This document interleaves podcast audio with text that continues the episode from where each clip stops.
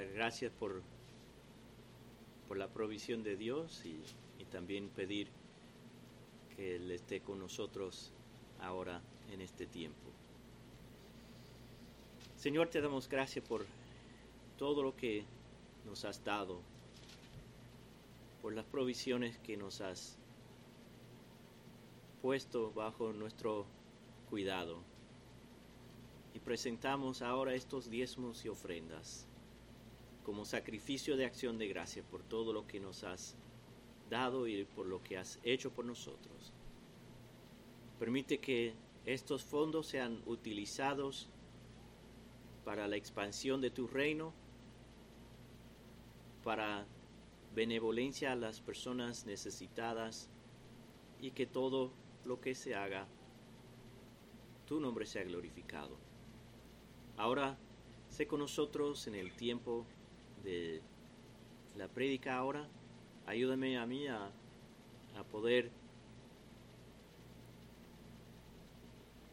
traer el mensaje con claridad que, para que seamos edificados por tu palabra. Guíanos y diríjanos en todo lo que hacemos. En el nombre de Jesús.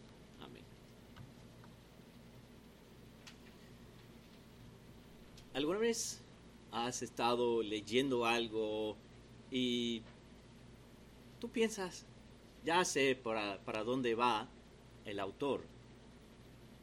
Y de, de repente llega a un punto y, y lo que resulta es completamente lo opuesto de lo que estabas pensando. Eso es lo que pasa en el texto que nos toca hoy en nuestra serie en el libro de Gálatas. Hemos llegado a Gálatas capítulo 4 del 21 al 31. Pablo ha, ha estado desarrollando su argumento a través de todo el libro hasta ahora. Que la justificación por fe es lo que salva, no las obras de la ley. Y que los de fe son los hijos de Abraham, como él eh, dice en el capítulo 3, versículo 7. También dice que si somos de Cristo, también somos descendencia de Abraham, en el 3.29 no tan solo eso, pero si somos hijos, eh, que somos hijos de Dios por, eh, por tener nuestra fe, poner nuestra fe en Cristo, somos hijos de Dios. En, vemos eso en el capítulo 3, 26 y también en el 4, 7 añade que no, no tan solo somos hijos, sino también herederos junto con Cristo, herederos de Dios. Y la vez pasada, cuando miramos el capítulo 4 del 8 al 10, Pablo dice que eh, convertirse al judaísmo y someterse a la ley es esclavitud igual que el paganismo. Dice en el, en el versículo 8, dice, antes de que ustedes conocieran a Dios, ustedes servían lo que no eran dioses y estaban esclavizados. Y después dice, ¿y, cómo es que ustedes quieren volver a ser esclavos queriendo observar la, la ley judía? Luego, eh, como vimos la vez pasada, en los versículos 11 al 20, él expresa sus emociones para con ellos y, en el versículo 20 dice, yo estoy perplejo en cuanto a, a, ustedes, no sé qué pensar, porque ustedes están queriendo volver atrás, habiendo llegado a, a, a fe en Cristo, ahora quieren dar paso atrás a, depender de, de la ley. Entonces, ahora en nuestro texto vuelve y habla a, a los que, que querían eh, que querían estar bajo la ley.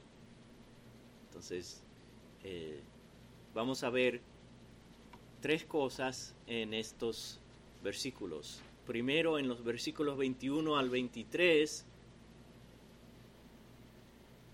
vamos a ver que él eh, presenta una historia. En los versículos 24 al 28 presenta una alegoría.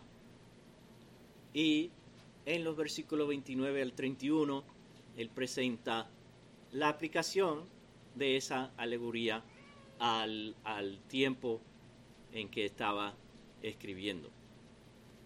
Entonces, comienza esta sección en el versículo 21 hablando a los que quieren estar bajo la ley. Vamos a leer Gálatas 4 del 21 al 23. Decidme los que deseáis estar bajo la ley. ¿No oís a la ley? Porque está escrito que Abraham tuvo dos hijos, uno de la sierva y otro de la libre. Pero el hijo de la sierva nació según la carne, y el hijo de la libre por medio de la promesa. Entonces, Pablo dice, ok, ustedes que quieren estar bajo la ley, no saben lo que dice la ley y, y, esa segunda vez que usa la palabra ley está refiriendo a las escrituras.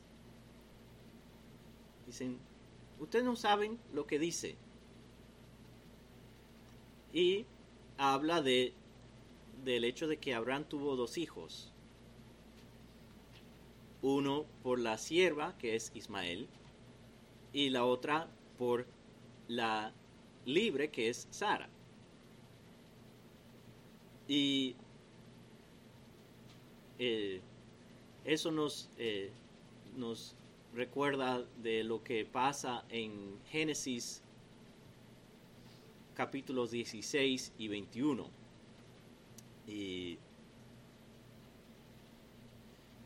eh, dice que el hijo de la sierva eh, nació según la carne y el hijo de la libre nació por la promesa. Entonces, eh, recordamos la historia. Génesis 12, Dios viene a Abraham y, le dice, le da la promesa, que le iba a bendecir, que iba a tener descendencia. Y entonces Abraham sale de Ur y eh, finalmente llega a, la tierra de Canaán, que Dios le dijo eh, que iba a ser la tierra de su descendencia. Y pasan los años y Abraham esperando, esperando, y, y Abraham llega a pensar, bueno, Dios, ¿dónde está ese hijo? ¿Dónde está esa descendencia que, que me prometiste? Entonces, llega a ser impaciente y eso es cuando decide tomar las cosas en sus propias manos. Y Sara le dice, ok, vamos a hacerlo así. Y le dio a Agar, a Abraham, y le nació un hijo. Más tarde, Dios habla con Abraham y le dice que Ismael no es el hijo de la promesa, sino que Sara iba a concebir y tener a un hijo, aunque ellos eran muy viejos, ya tenían 90 y 100 años, básicamente. Y como un año después nace Isaac. Entonces ya estamos ubicados en, en la historia. Ahora, cuando Pablo habla de que eh, Ismael nació según la carne y que Isaac nació por la promesa, ¿qué quiere decir según la carne? Es que Abraham estaba tratando de usar métodos humanos para hacer cumplir la promesa. Y eso es lo que estaban haciendo estos eh, judaizantes, que estaban usando métodos humanos para alcanzar la salvación.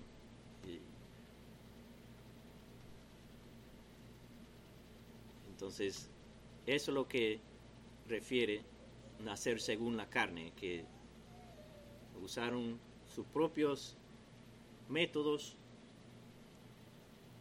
y no, eh, no esperaron a Dios para, para dar el Hijo. Luego, en los versículos 24 al 28, Pablo dice que esta historia contiene una alegoría. Vamos a leer esos versículos del 24 hasta el 28.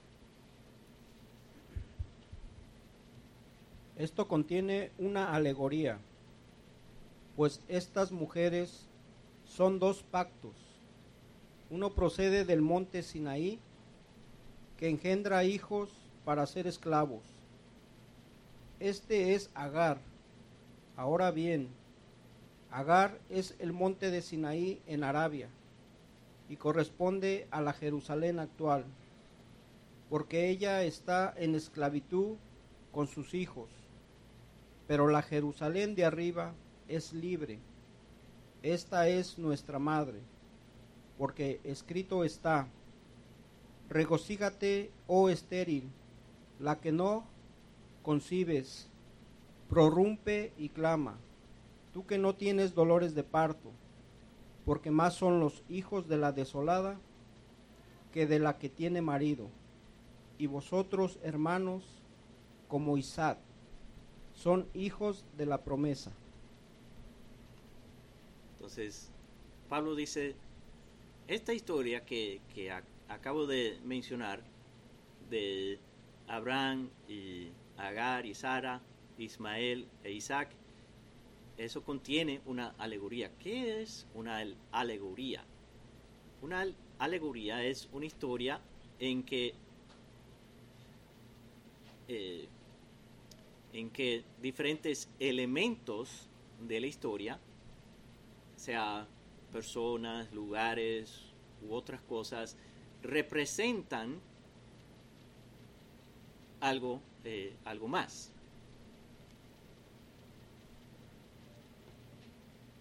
Y en el segundo siglo, después de Cristo, en la iglesia habían, eh, habían dos grupos de interpretación, dos escuelas de eh, interpretación.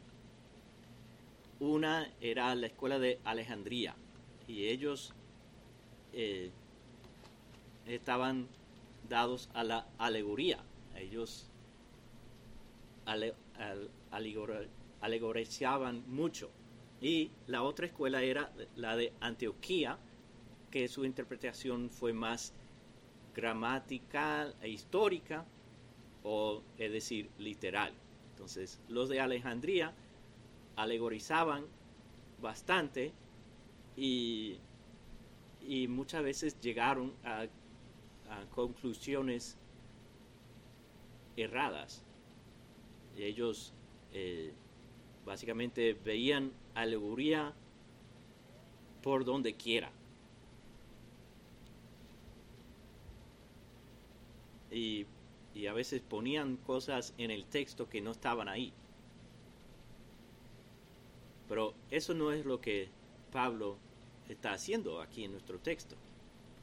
Él hace esta eh, como eh, estas mujeres son ilustraciones, eh, dice, estas mujeres representan dos pactos. Entonces, dice que Agar representa al monte Sinaí, que corresponde a la Jerusalén actual, que, que engendra hijos para esclavitud.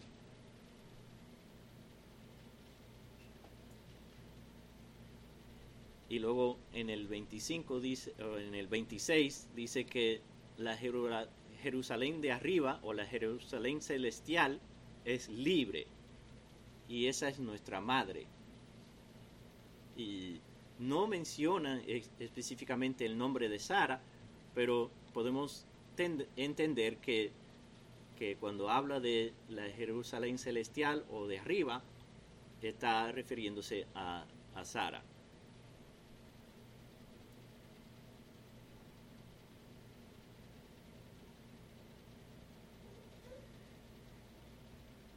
Y con esta alegoría, Pablo destruye el argumento de los judaizantes, los, eh, lo, tumba, porque ellos creían que eran hijos de la promesa. Ellos se creían que eran eh, los correctos y, todo. Y aquí viene Pablo y dice, no Ustedes son hijos de esclavitud. Eso tiene que haberle caído como una bomba atómica. Eso es explosivo. Y es como, ese es cuando, cuando estamos leyendo algo y el autor dice algo completamente lo opuesto a lo que teníamos pensado. Porque puede ser que hasta, hasta ese punto estaban leyendo, ok, ok, sí, sí, sí, todo eso. Pero llegando ahí, ellos dicen, wow. Y, y eso cambia la, la perspectiva. Y en el versículo 28 dice que nosotros como Isaac somos hijos de la promesa. Entonces, eh, nosotros que, que somos en Cristo, somos hijos de la promesa igual como Isaac. Pero volvemos ahora un momento a mirar al versículo 27. En ese versículo Pablo cita a Isaías 54, 1. Y habla de, de, de, por qué Pablo cita este texto y quién es el estéril y quién es la que tiene marido.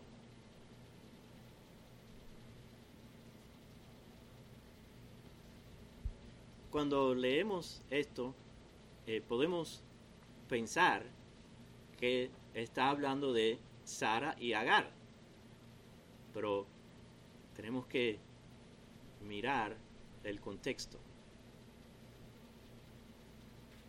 Ha estado hablando en los versículos anteriores del Jerusalén actual, el, la Jerusalén terrenal, y la Jerusalén celestial. Entonces, esa es la, comparación que debemos tener en mente al leer ese texto y, y tiene sentido,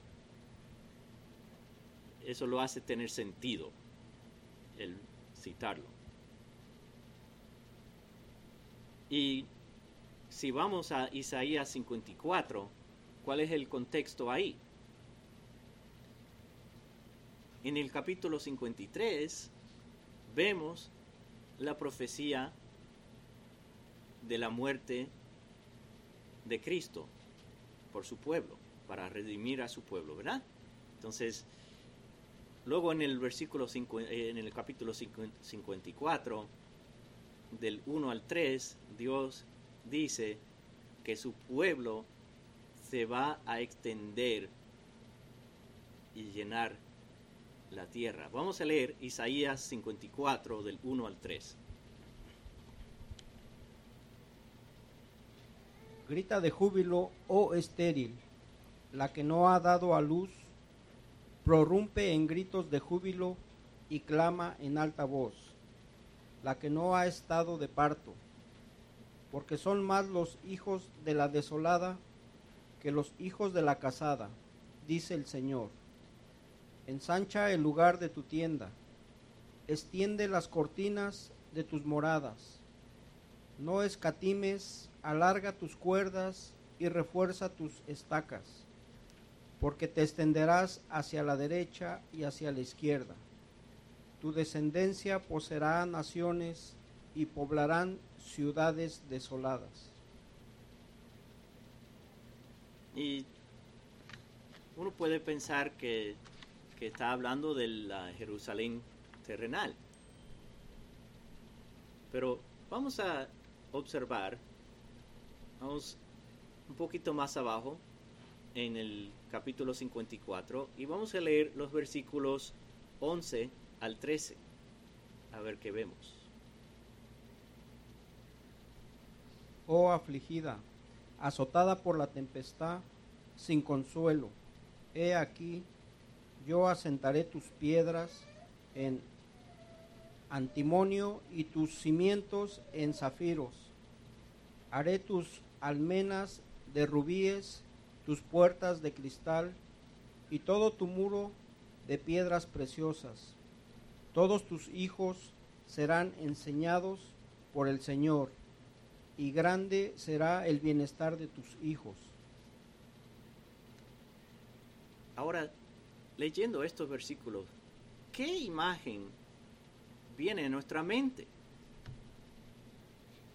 Yo estaba leyendo eso y yo dije, pero, espérate, eso parece mucho a la descripción de la Nueva Jerusalén que Juan nos da en Apocalipsis 21 y 22. Entonces, la estéril es el pueblo verdadero de Dios que tiene más hijos que la que tiene marido. Ahora, cuando habla de la estéril que no concibe, no da a luz, no tiene dolores de parto, ¿qué quiere decir eso? Es que sus hijos no nacen según la carne. Juan capítulo 3, recordamos, Jesús hablando con Nicodemo dice, tienes que nacer de nuevo. Y Nicodemo estaba pensando en términos humanos. Pero Cristo dice, no, no, no, no, no, no. El que no nace de, de agua y, del Espíritu tiene que ser por el Espíritu.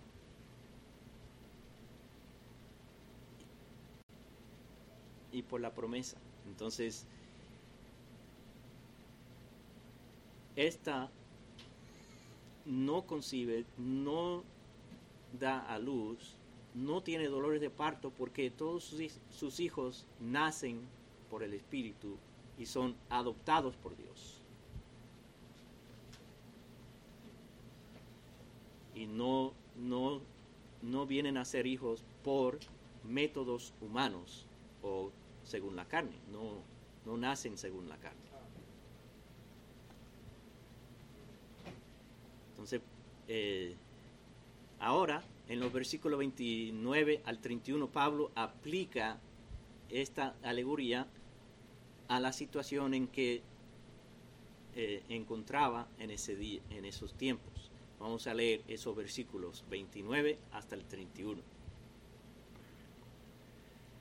Pero así como entonces el que nació según la carne persiguió al que nació según el Espíritu.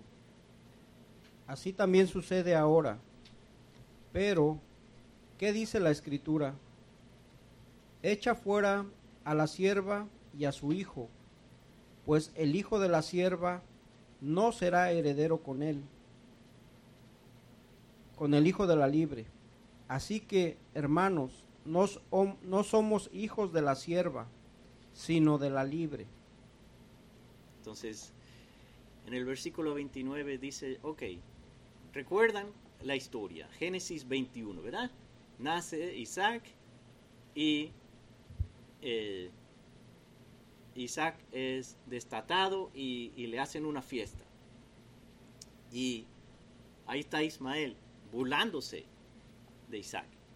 Y Sara ve eso y dice, no, no, no, no, no, no, saquen a esa mujer y su hijo, échela fuera. Y Abraham dice, ok, está bien, vamos a hacer eso. Entonces, Pablo dice, así mismo como Ismael,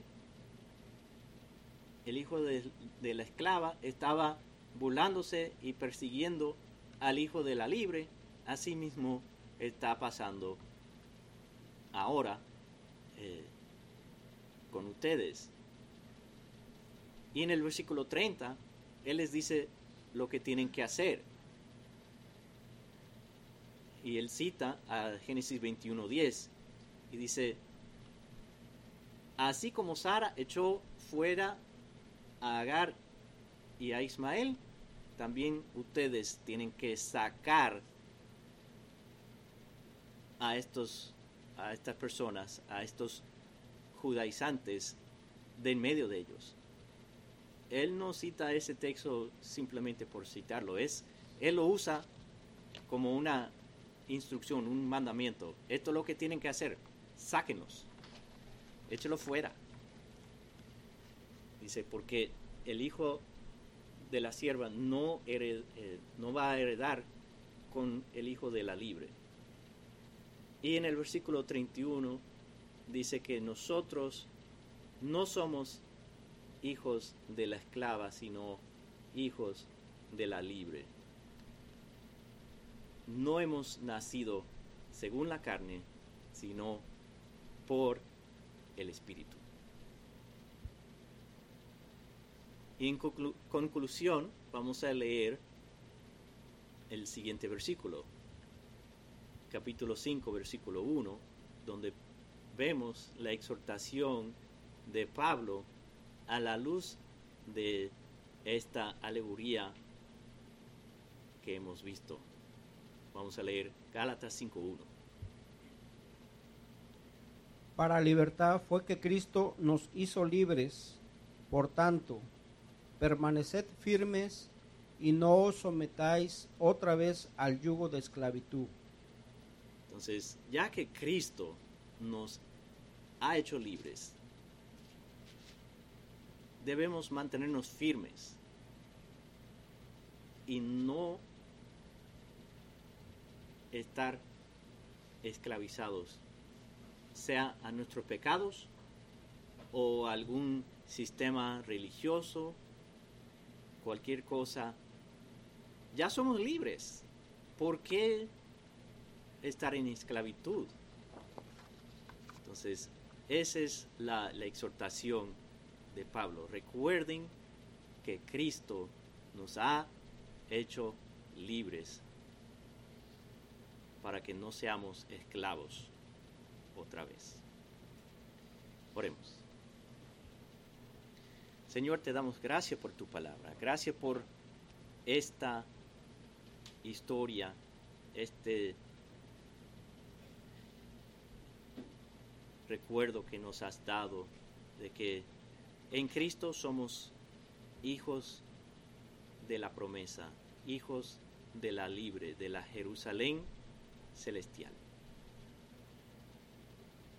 Ayúdanos a mantenernos firmes, a no volver a estar en esclavitud. Sigue con nosotros en el resto de este día. Pedimos todo en el nombre de Jesús.